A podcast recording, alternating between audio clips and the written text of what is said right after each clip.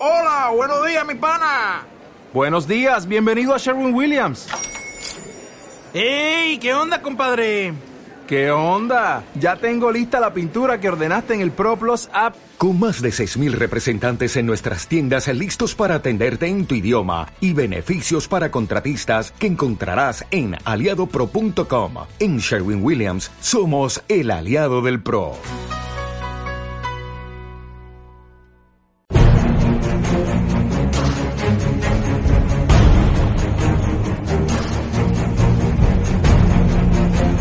Hablar de Real Betis y de Real Valladolid es referirnos al décimo y al decimotercer mejor equipo de España según la clasificación histórica de temporadas en Primera División.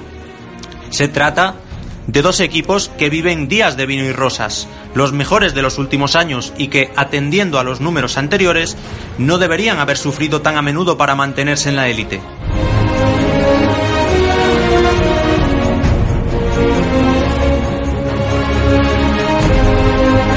Sin embargo, la historia reciente arroja otras conclusiones, se escribe con renglones torcidos y con guiones retorcidos. De otro modo, no se entendería que sevillanos y pucelanos hayan librado en este siglo tantas batallas a cara de perro, que dirían los clásicos, en la penúltima y en la última jornada. Tres duelos por la salvación de categoría, que en clave pucela se saldaron con una boda y dos funerales en diferido, y eso a pesar de que el Betis no se jugaba nada. Hagamos memoria.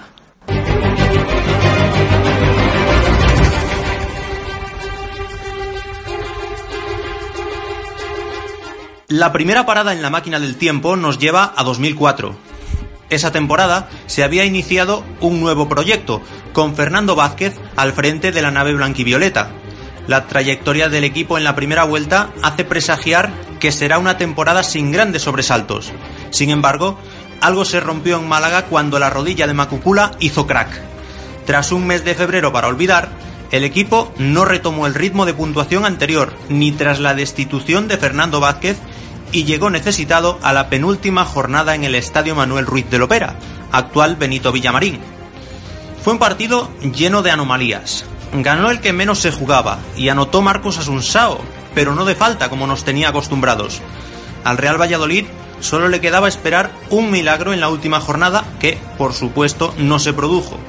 Con 41 puntos y tras 11 temporadas seguidas en primera, 23 de 24 desde 1980, el Pucela era carne de segunda.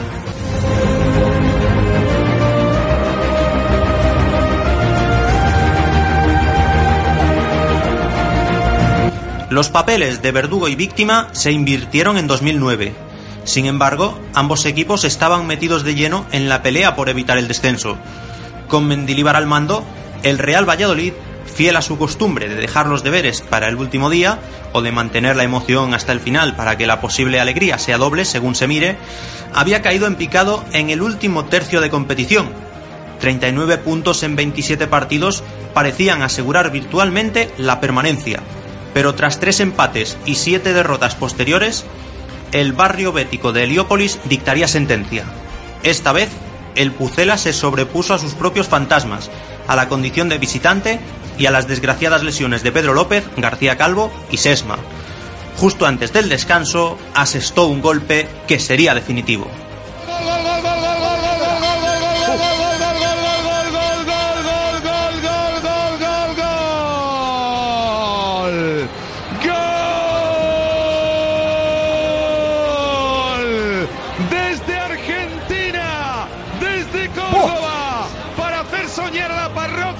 Parroquia vallesoletana, Marco Sebastián Aguirre pone por delante el Real Valladolid. El disparo latigazo abajo con la zurda. Se pone por delante el conjunto de Pucela. Nervios en Heliópolis. Betis 0, Valladolid 1.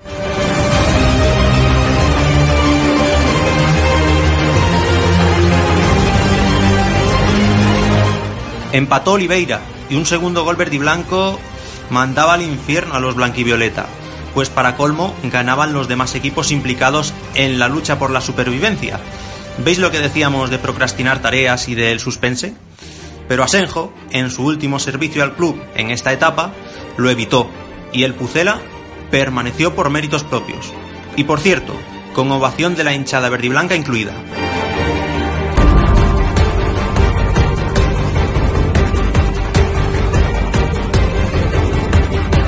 El drama de 2014 aún está demasiado presente entre el pucelanismo. Jukic dejó un vacío que Juan Ignacio Martínez no pudo llenar.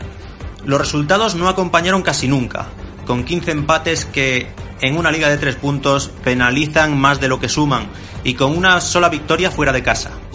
Y decimos que casi nunca acompañaron los resultados porque en Zorrilla se le ganó al Barça y se le empató al Madrid, esto último además en la antesala de la visita en la penúltima jornada, como en 2004, a un Betis absolutamente desahuciado, descendido y colista matemático.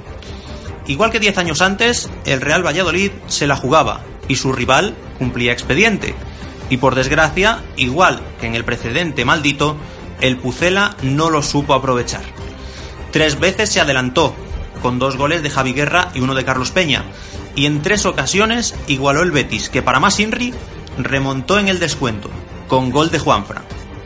En la jornada 38, ante el Granada, con el Pucela en busca de una carambola imposible en varios estadios, primó la lógica, y hasta aquí podemos leerlo de primó, y Zorrilla asistió con impotencia a la crónica de una muerte futbolística anunciada una semana antes.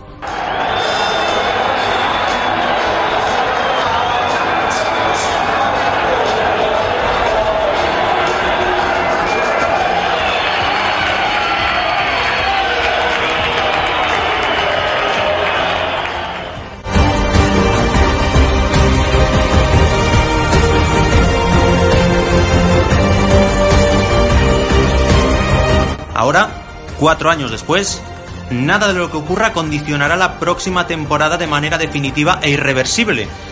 No habrá dramas, no habrá llantos.